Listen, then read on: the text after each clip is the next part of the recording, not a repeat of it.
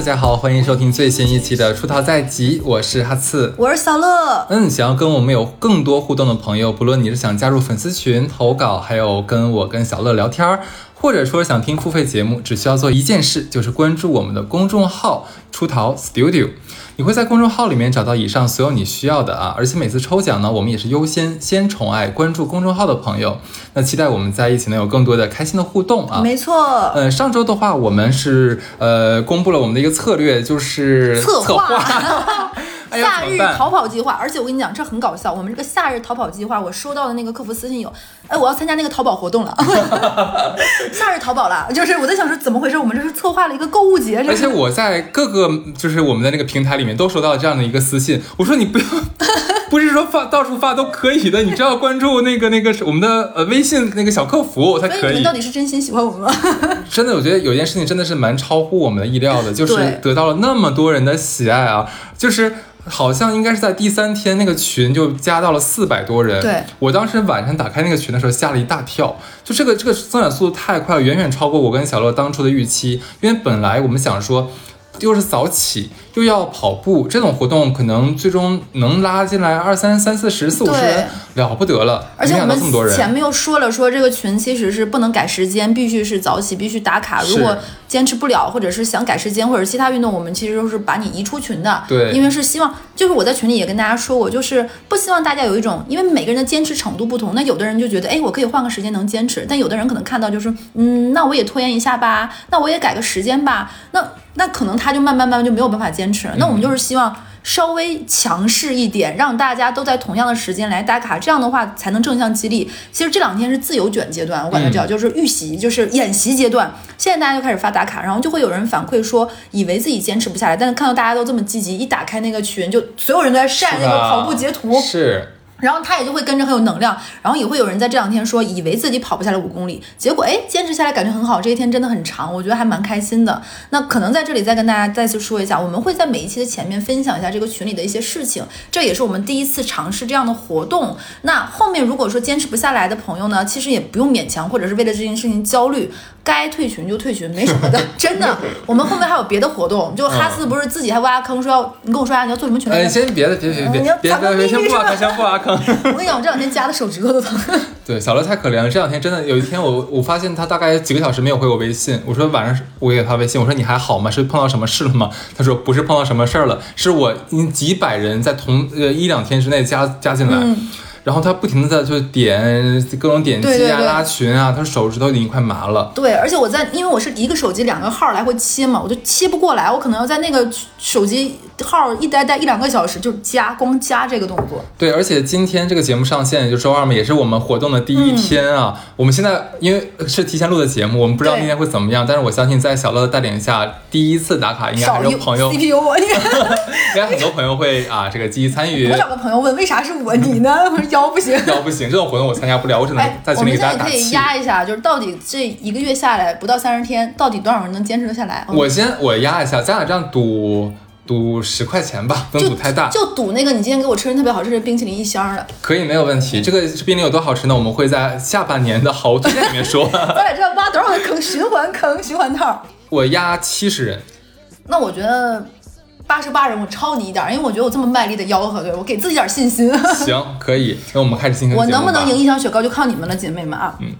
那我们切回正题，就是就是前一阵子我看了个短视频，就是他大概用几十秒的事情说出了一个非常非常微妙的玄学的同事关系。那个视频讲的是什么呢？就几个人走到办公室办公室的楼下，看哎看了一下时间，还有十五分钟才开始打卡，这不是来早了吗？那来早不能上去，那我去隔壁咖啡厅坐一下，坐到上班的时间再上去吧。我相信啊，肯定大家都都都懂这个感觉。然后走到咖啡厅一看，我靠，我一个 team 的同事在，哎，隔壁同事也在，哎，领导也在，然后大家彼此看了一眼。心照不宣的都没有跟彼此打招呼，然后默默坐在自己的位置上刷，你刷你的手机，我打我的游戏，他戴他的耳机，然后过了一段时间，可能还有五分钟的时候，一个领导起来说差不多咱上去吧，几个人就都不说话，彼此不看彼此，然后鱼贯的往上走了，走到楼下的时候，走到那个慢慢走到那个闸机打卡的地方的时候，大家会越走越慢，多上多早上去一分钟对自己都是一个浪费，然后等到快打卡的时间，大家鱼贯而入。前面大家是不是都很冷淡，彼此都不说话？一进了那个闸进门，大家就像一下子呃开个按钮，啊，闸那个电闸就开了，然后开始说，哎，我周末吃个什么东西很好吃。昨天那个甲方真的好烦，大家一下就变成了非常非常热络的那个同事关系。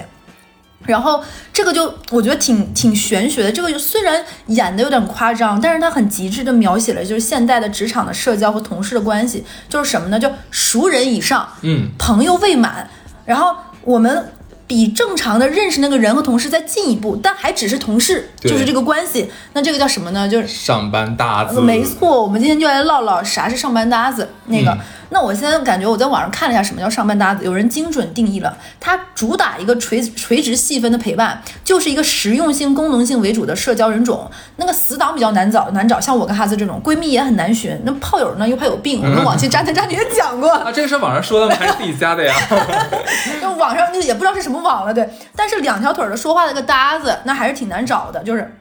那经济学告诉我们，哪里有需求，哪里就有供给，对吧搭子这个就应运而生了。嗯那我们往期的节目其实也说过好多次，上班不是来交朋友的，嗯就这话说有点扎心啊。那这样一个环境里，就肯定有竞争和优胜劣汰嘛。我们是来赚钱的嘛，大家从四面八方涌来，怀揣着不一样的职业规划，能够互不打扰，做好彼此手头的工作，不给别人添乱，那再好不过。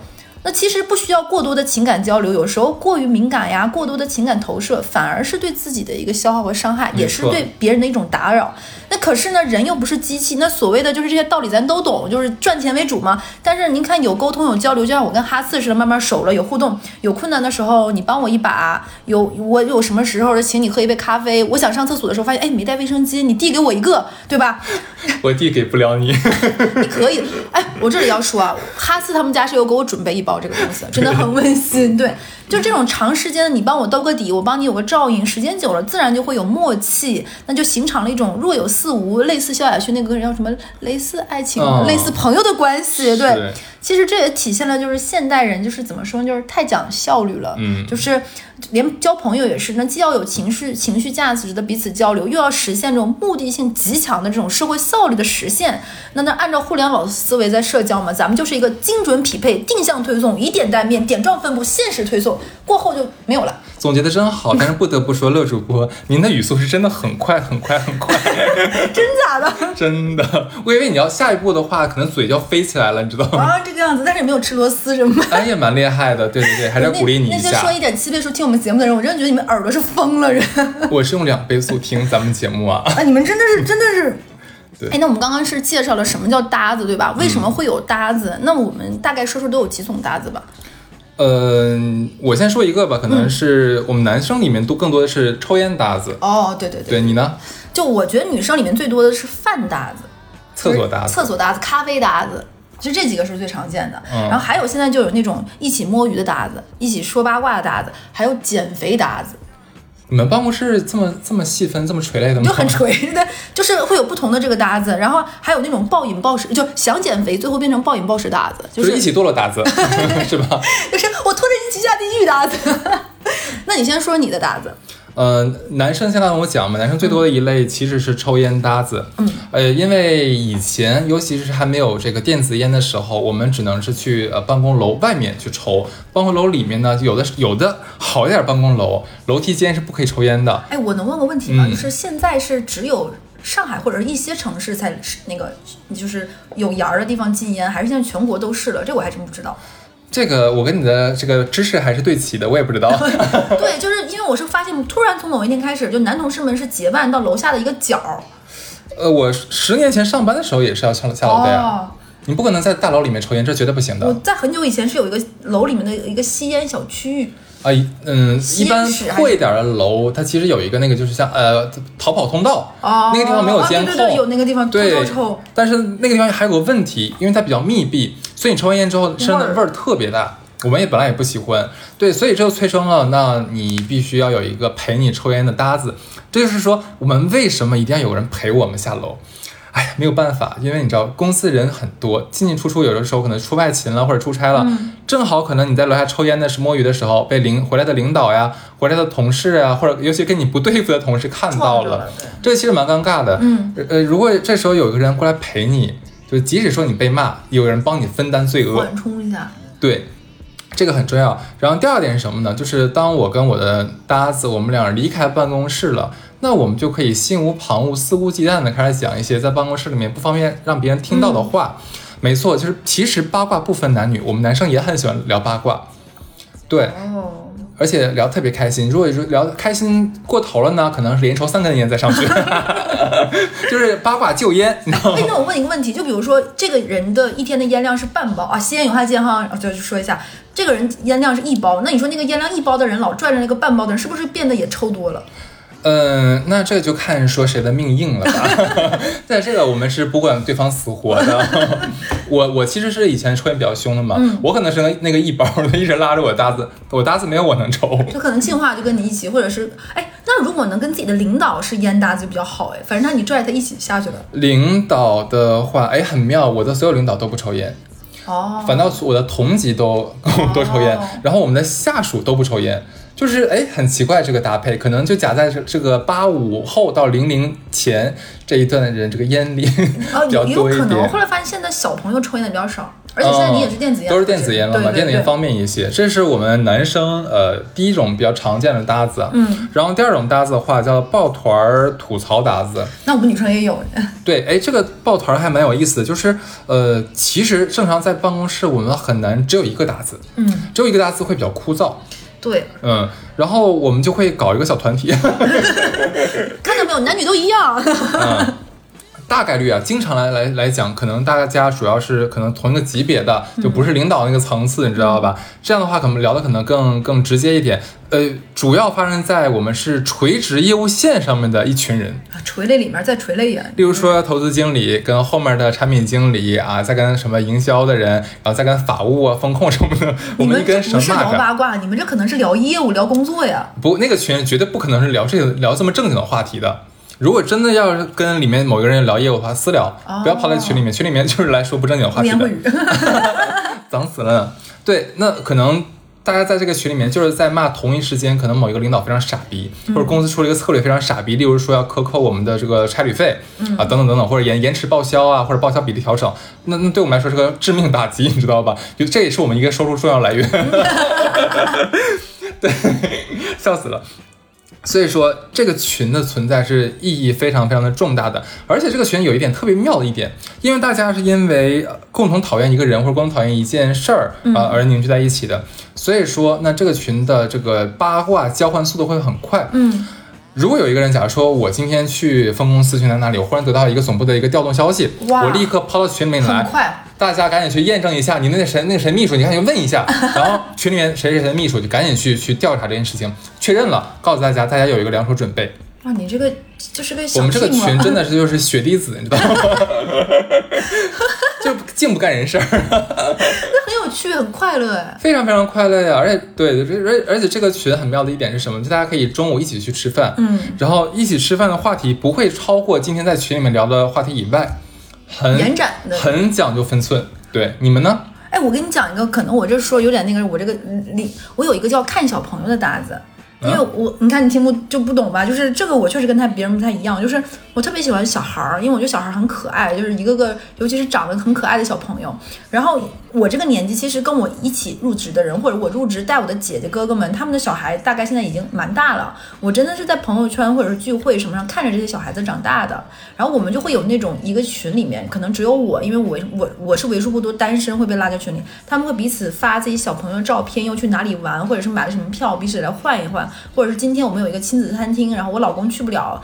小乐，你要不要跟着一起来？我有这样一个搭子群，就是看着这些小朋友成长，因为我看了太多小朋友的成长，大家市面上什么说的那种汪汪队呀、什么海底海底海底纵小队呀、什么这些动画片，还有那个巧虎，我全部都基本上都看过。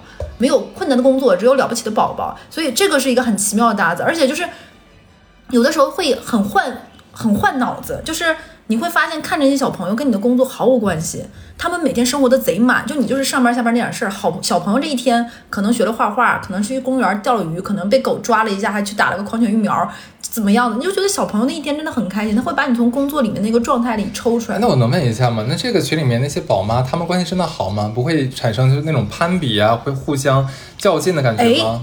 只有在一个时候会有，大多数不会有。在生小的时候，幼生小的时候，真的会有压力，因为幼升小这个就很现实的会存存在于谁家有没有学区房，谁家孩子真的很厉害，考上了上十，真的会有那一刻真的会对很多爸爸宝妈有压力。而且我是亲眼看到过那种从单身到结婚，从结婚到有小孩儿，从他当年说我是绝对不会做一个那种虎妈不是，鸡我想知道，他们会在群里面，就是因为就是会有退群的互相揶揶揄吗？不会揶揄，但有会有退群的，就蛮有但会有那种说，嗯，分寸感就是你会明显感觉他不开心，他就不说话，他退群了。对哦，哇，哎一个单位可能退群很可能那个我在这里面起到了一定润滑剂的作用。你是蛮厉害的，这种群我进去的话可能会爆炸。你知道我很讨厌小孩儿 就是我我在我这种群我很开心哎，就是有的时候因为我很爱孩子嘛，哦，对我就等着某一天就是说试管婴儿这个事儿放宽。也行，我就我再分享一个我我有的一个就是搭子，我是什么搭子？我叫做穿搭点评搭子。哦，这就是这个个蛮好的。很开心、很正向的夸夸，就是那你你，而且这会让你有一种每天都还蛮期待，就是我的打扮是为了我取悦我自己，让我开心。然后正好你有一个闺蜜，有那么一两个人，大家有个三五人的姐妹夸夸群，就我今天在照镜子说，哎，我今天穿这身怎么样？一个人说美死了，美死了，就这个就这个，哎，你这个耳环我就应该配你上次那个什么什么更好，你怎么不用你新买那个口红呢？就大家叽叽呱呱、叽叽呱呱在那个群里，然后你就会觉得特别开心，然后。大家会用一些带着一些奇奇怪怪，甚至有些小色色的词，彼此彼此夸奖说你这个就是让你总裁总裁欲罢不能群的，然后那个就是我这个是性感风，就大家就很好玩，就几个姐妹，然后就很开心。可以分享一下就是购物的一个经历什么的，对的，就很开心，而且就是他也是那种在上班间歇摸鱼换脑子这种小群。哦，那这个男生之间其实也有，嗯，就是球鞋，就是去有抽签儿那个，你知道吧？男生之间可能会有这个，其他的不太会互相点点评什么穿搭。哎我之前你今天的西裤穿的很性感呢，简直就是女女女总裁欢乐欢乐裤。没有没有，这不会存在这种情况的。感觉男生说着有点奇怪，对对对，但是我们姐妹之间关系很好，会说这种。男生再好朋友也不太会讲吧？对，可能对方觉得你有病。顶多哎，我你这么说的话，好像勾起我之前的回忆，好像的确有，假如说是谁买了个新的。嗯 包，你觉得怪不怪？对买个新的包，然后一见面互相揶揄一下呀，什么你买一个新包啊？这不前两天刚看什么陈冠希谁刚背完呢？哎但是那感觉又不像快呀，而且不是酸，不是酸刺儿你的那个感觉。不是不是，对，其实大家收入差不了太多嘛，就只是就是男人说话，你知道吧？有的时候就会夹枪带带棒，但不是说为了攻击你的，就开，玩笑那哎，但有。的时候如果关系很熟，突然说这句话，并不会不好意思或不爽，还会觉得对怎么怎么就是我们说话就是这种，就就是男人之间的关系，最终形成的是什么呢？就是我想当你爸爸。对，难怪那么多那个互联网上视频，就到敬茶的环节，就比如说等着那个说 改改口的时候，结婚的时候对，就有很多男生感哎，对对对，这好像刻在骨子里面，你们真的很幼稚。真的很幼稚，男生就是很幼稚哎，没。有女生说我想给对方当妈，为什么呢？不想吗？你就嗯你们跟不上你们节奏想哎，对我觉得艾哦，拉可以跟我们当朋友，我们的观念能差不了太多。哎，但我们就刚刚已经讲了，就是什么叫搭子，搭子有几类，或者是分享了一下我们都有什么搭子嘛。那接下来就是说，其实说下来大家也能听起来，搭子和朋友其实是不太一样的。嗯，就搭子可能就是那种上班的时候才存在，像我们前面讲的那个视频的。那搭子就会有一个状况，就比如说我举个例子啊，那搭子离职了，而且他离职之前压根儿没有提前告诉你，等最后办完手续的时候跟你说，哎。哈斯，我小乐，我我离职了，今天我最后一天办手续了，我交完单子了，跟你说一声。嗯那你会有失落感吗？就是觉得，哎，他怎么没有提前告诉我？好像我们关系还蛮好的。可能还是会有一点点失落吧。这个失落大概会大概会持续个四五分钟，因为我在想怎么办。那我今天、明天、明天中午饭要找谁一起吃？这个太临时告诉我的话，会给我造成这样的困扰。我需要提前，就你给我一个就像离职期，提前一个月通知我，然后我好开始跟其他人酝酿感情这样子。哎，我有一个有一个女生朋友，她很沮丧，她有个厕所搭子突然离职了，然后她跟我说怎么办？她离职了，我说怎么的？就是、那个不是不是不是离职那个人能能帮她润肠通便吗？还是怎么样？就是她说她我们俩的上厕所的节奏已经同频了，因为大家喝去一起接水。上个厕所喝水的节奏已经同频了，我说怎么了？你还要改变你的拉屎节奏和频率？他说可能是要有点儿，因为你要再找一个人跟你一起上厕所，你其实要跟他同一个时间。他们最开始成为厕厕所搭子是怎么成为的？就是他俩经常在上厕所的时候偶遇，要么一起排队，要么一起起身发现，哎，你也在上厕所。时间久了，他们就结成了这个厕所搭子。所以等到他厕所搭子离职的时候，他很沮丧。我说你沮丧的点到底是你这个厕所搭子他走了，还是你？觉得我们是朋友，而你对方只把你当搭子。他后来想了想说，是因为我心里把他当朋友，但他哦没有我的落、忌 落差感带来的这个感觉。哦，那跟我们不太一样。嗯对，那我觉得搭子的精髓精髓就是既要有这种亲密感，就要有边界感。呃，我觉得其实可以再具体一点，就是怎么讲呢？就是我历任搭子或者搭子群，我们都会有个自觉，很奇妙，没有人说过。而且我换了这么多公司，每一任的搭子们都是这样子啊，就是大家的交流仅限在工作时间，一旦下了班，或者说双休日，或者说放假期间，大家或者群里面绝对不会讲话。觉得非常非常安静，哪怕提前一天我们俩在单位里面可能微信聊了一千多条，呃，特别特别开心。你到底是啥公司？上班能聊一千条微信？开心吧？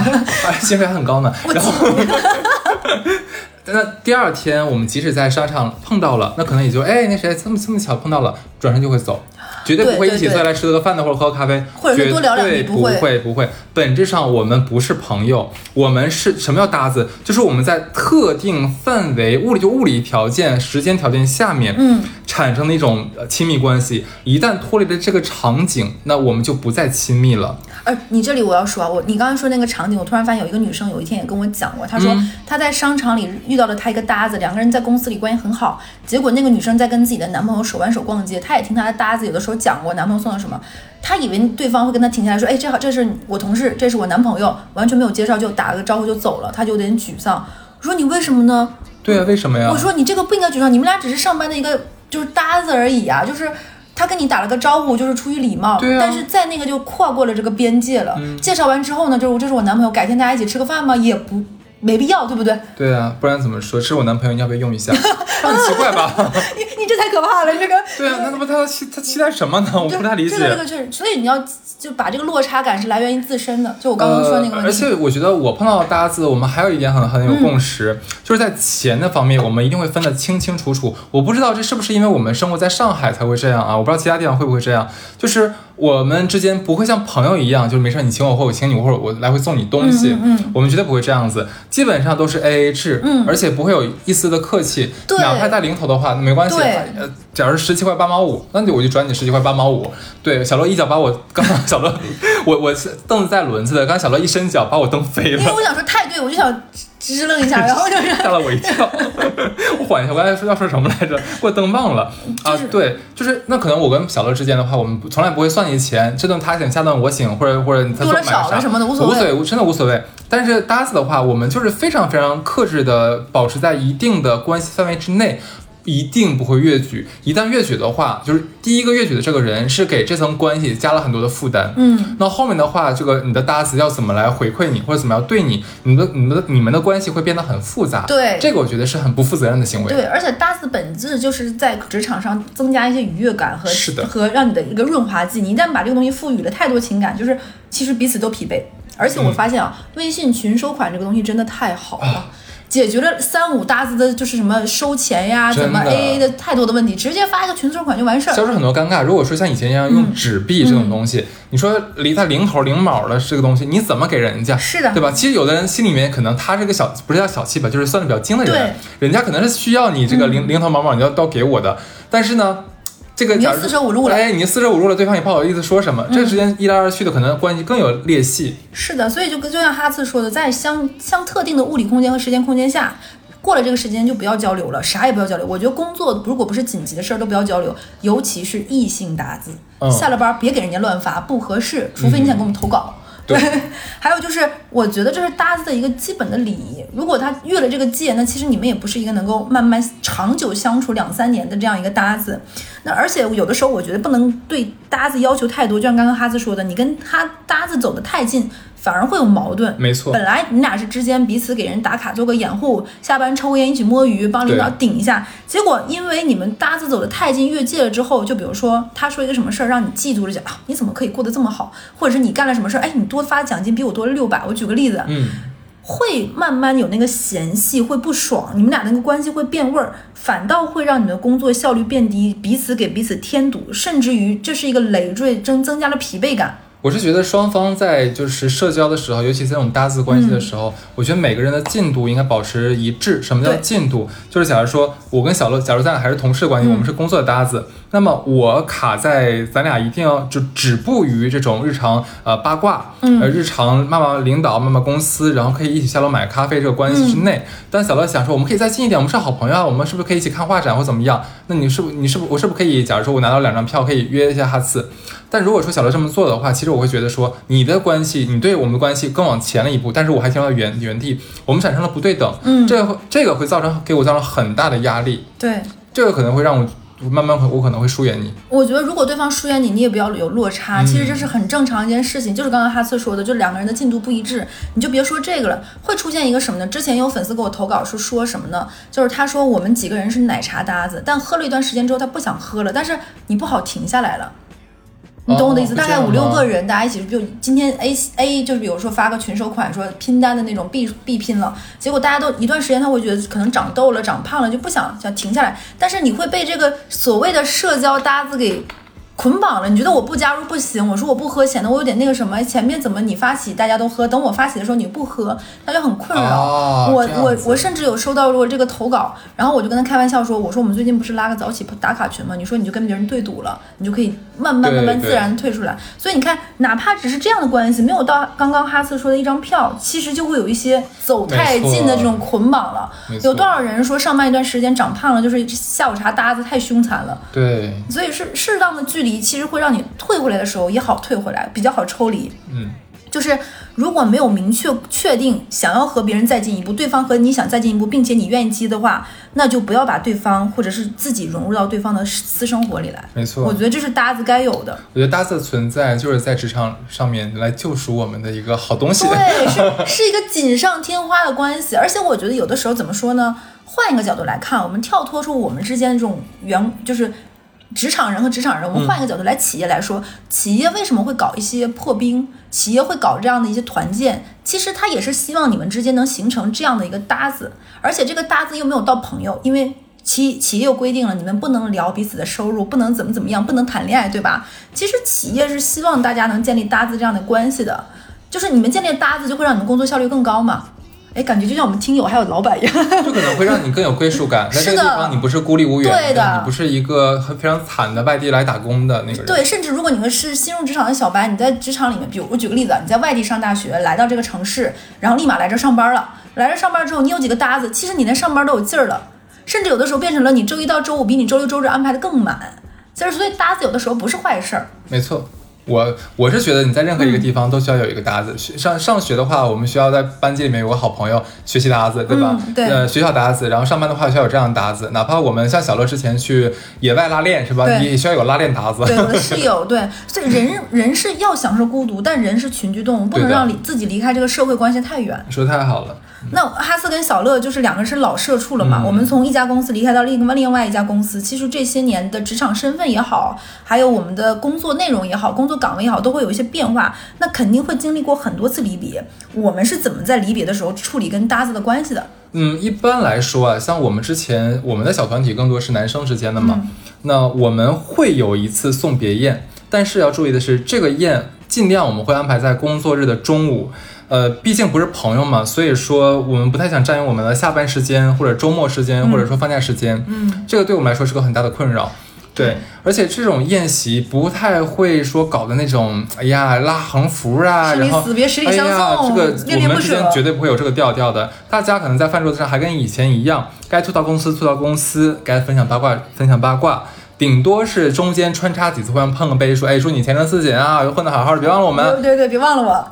祝福完放下放下这个酒杯之后，继续开始聊八卦，不太会说真的关注说这个人走不走，嗯。因为你明白，因为我们有一个呃叫什么来着搭子群嘛，走了一个，我们还有一堆呢，只是说出于礼貌，毕竟大家还有这个超越工普通工作同事的关系，对吧？我们还是要送你一下，但这个送你一下也不要给我们造成太大的负担，这是第一点。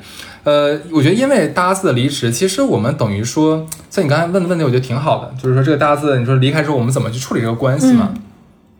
我个人感觉啊，就是说，呃，一旦他走了，这个人走了，我们其实等于说失去了之前对话的一个基础。对你说我在跟他吐槽老公司，他可能没有感同身受了。对，而且他也不想听了，他有新的想吐槽的事儿了。没错，对你你说太好了，他可能想跟我吐槽他新公司，例如说他一时半会儿没找到饭搭子，呃，觉得他们的老板比我们之前老板还傻逼，对很烦对不对这种对就他讲这么多东西呢，那我可能说啊哦哦。讲一两次行，讲多了的话，我又不认识你那个工作环境，你跟我说这么多干嘛？有点有点让我烦。我们另外一个群聊的正热火朝天呢。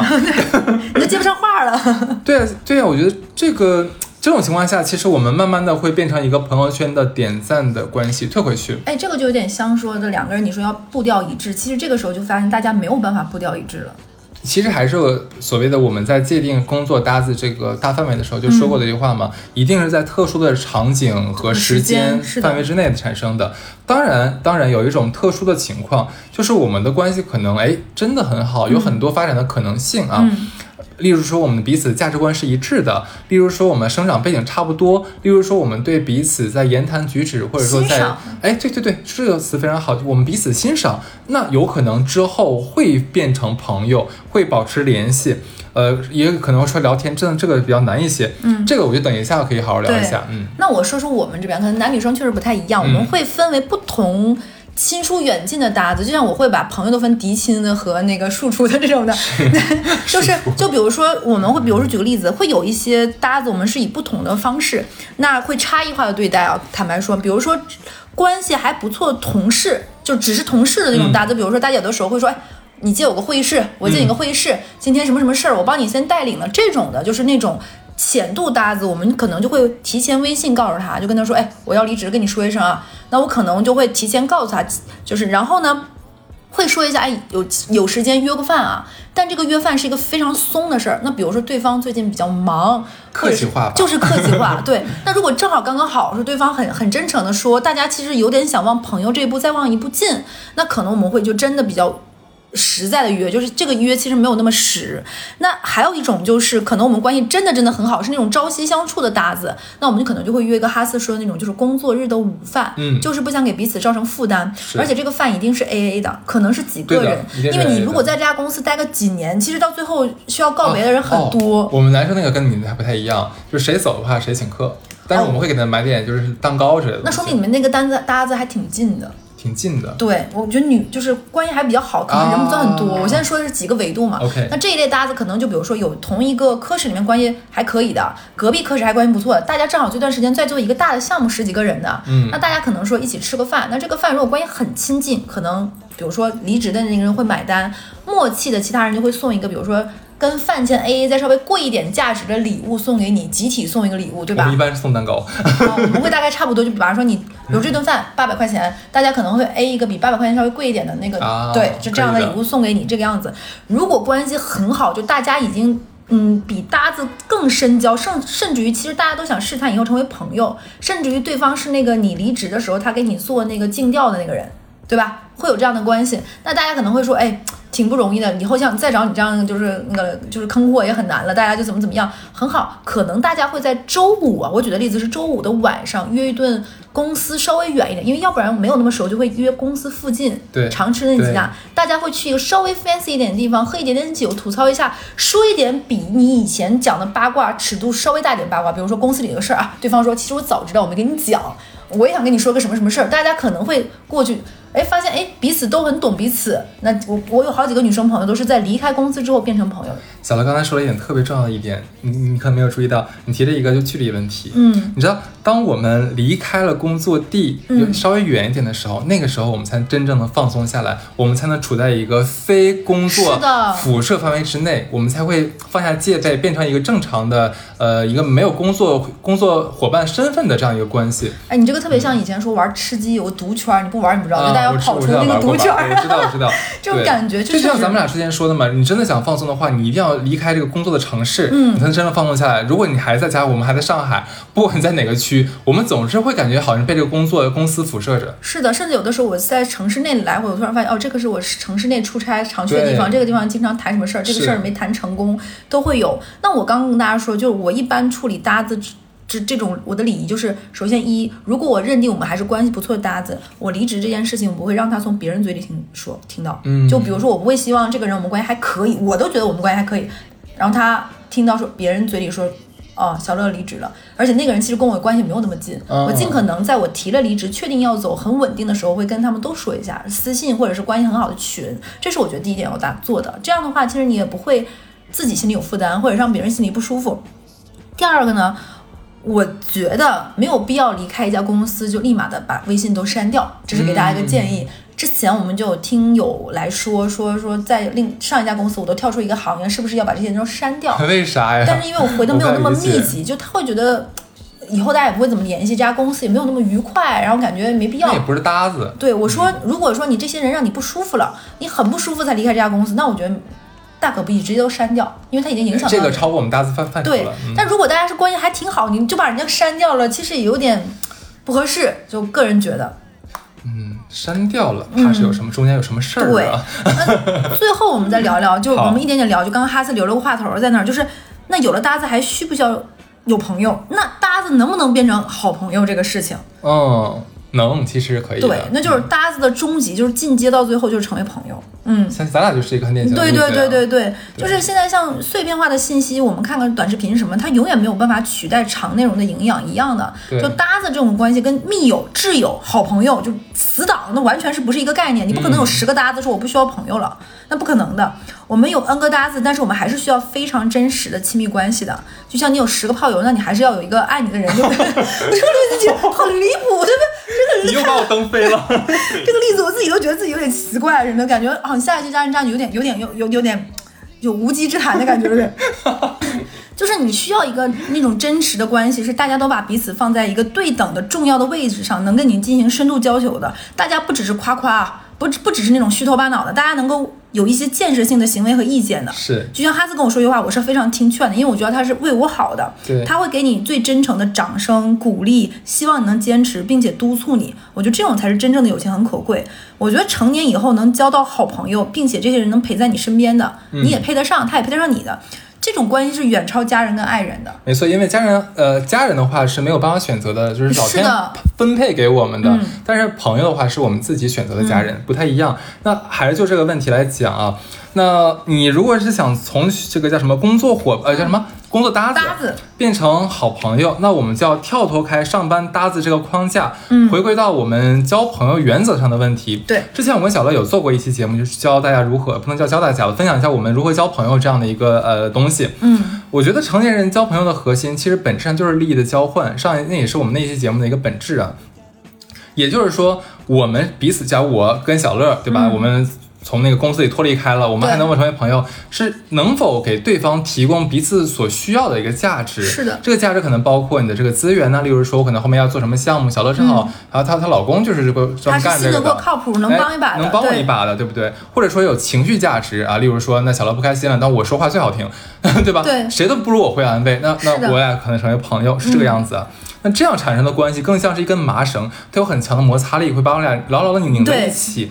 但如果说只是停留在像聊八卦，然后骂领导，可能俩人都离开公司八百年了，还在骂那个公司的领导，这种关系，其实我个人感觉我我有过，嗯我不是很喜欢这种关系，但是他一直会跟我发发信息，那个时候我还比较年轻，不太会处理这个关系，嗯，那我硬着头皮去回复。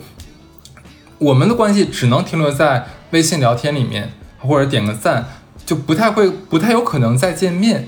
哎，我嗯你说这个触动到我，就我之前在那个酒局上现眼包那期也讲过，就是我特别不喜欢一个一段关系，或者是我会远离他，嗯就是大家在一段时间之后只聊八卦或只说某一个人坏话，嗯这个东西我是非常警惕的。那当时就有评论区说说谁人不说坏话，我承认我可爱说了，我跟哈子不要说太多，我们俩见面就趴耳边说很多。但是如果大家的关系只停留在这个是不行的。我其实有过一段时间是我上烘焙课嘛，烘焙课就是上课搭子，很就跟上班搭子一样，就是大家约着一起上课占座，大家一起去，比如说收拾。你们还要占座？对，就可能大家一起做，比如说你做的很快，我做也很好，大家在一起组合做烘焙的作业，哦完成的很快。大家是有这种上课的搭子，包括谁笔记记得好，谁前面材料背得快，大家是有这样的搭子。但一段时间就会发现，这样的小团体会出现，就比如说会评价一个人，说一个人坏话。其实等这个课程结束了，那可能关系很好的几个人会说，哎，我最近新学了一个什么方子发给你，大家看看。因为大家是因为烘烘焙结识的好朋友，那可能那个人会说，哎，我去哪里哪里上班，因为上那个课的很多人最终还是要以这个为职业的。你们来捧个场啊，我们关系很好，就给你捧个场，去你店里买点什么，或者是说他在一个私厨那个什么，今天需要有人顶课，大家来上课。但是你会发现有里面有有几个人他是什么？他们专门说别人坏话的，就比如说专，你看这个“专门”这个词用的很好，很点睛。对，真的专门，他们的存存在就是他可能把这个坏坏话跟 A 说完，跟 B 说完，跟 C 说，都是为了讲那个人，然后再跟那个人，其实下次还会出去一起喝下午茶，然后再在那个他不停的讲坏话，这种人真的很可怕，他就是在折磨别人、消耗别人，然后自己也没有取得什么快乐。就这样人，你离他远一点，那些东西毫无营养，对你没有任何情绪价值。就没有价值的人的话，也不会成为朋友嘛，还回到咱们的原则问题。是的，就如果能把搭子进化成为朋友，尤其是上班搭子能进化成为朋友，真是太福气了。因为你上班就是有福。对，上上班只有八小时，哎，你跟你的孩子，你下班这么早啊？不是，我就说最少八小时，不可能人人像我命这么苦，对不对？上班如果这八小时，你跟他是好朋友，多难得，这跟上学没区别了。你俩天天，你比你老公和什么都都都都久，没错。但是呢？就怕咱们一些就是朋友们，就是他们进化错了。怎么说呢？就是他们把这个搭子进化成了渣男渣女的关系。哟，你这个悠悠的实在。对，这感情好呀，这我们缺稿啊。本来是想让你们搭，怎么进被窝了呢？就投稿吧，那就这样的话就。对，OK，那这一期就是讲了一下关于是上班搭子的话题。你们有什么呃比较好玩的经历，也可以在评论区分享给我们。或者是你们有一些新题型搭子，是我们没有说过的，可以讲一讲。没错，我们的夏日逃跑计划还在进行中啊，一直到八月初，所以说。啊，也不可能拉新人了，对吧？希望在群里的这这些好朋友们，你们加油，每天早点起床，不要就是说错过，是不是？对，而且这里再说一下，刚刚哈斯讲这个，我突然想起来，就是这个群到了你们收听这一期前面就不会再加新人了，就封群了，因为我们都说为期一个月。这一周大家在收听对，在收听这一期的时候，其实我们已经跑完了。我们六点半第一期，估计大家也是呼之带喘在听这期节目，那就等我们下一期再讲一下，复盘一下上一周的情况吧。没错，好，就这样，拜拜，拜拜。Yeah. Meet me at the hotel motel. Though we got a room at home, go to a place that we don't know so well. It'd be nice, add a little spice, try some new.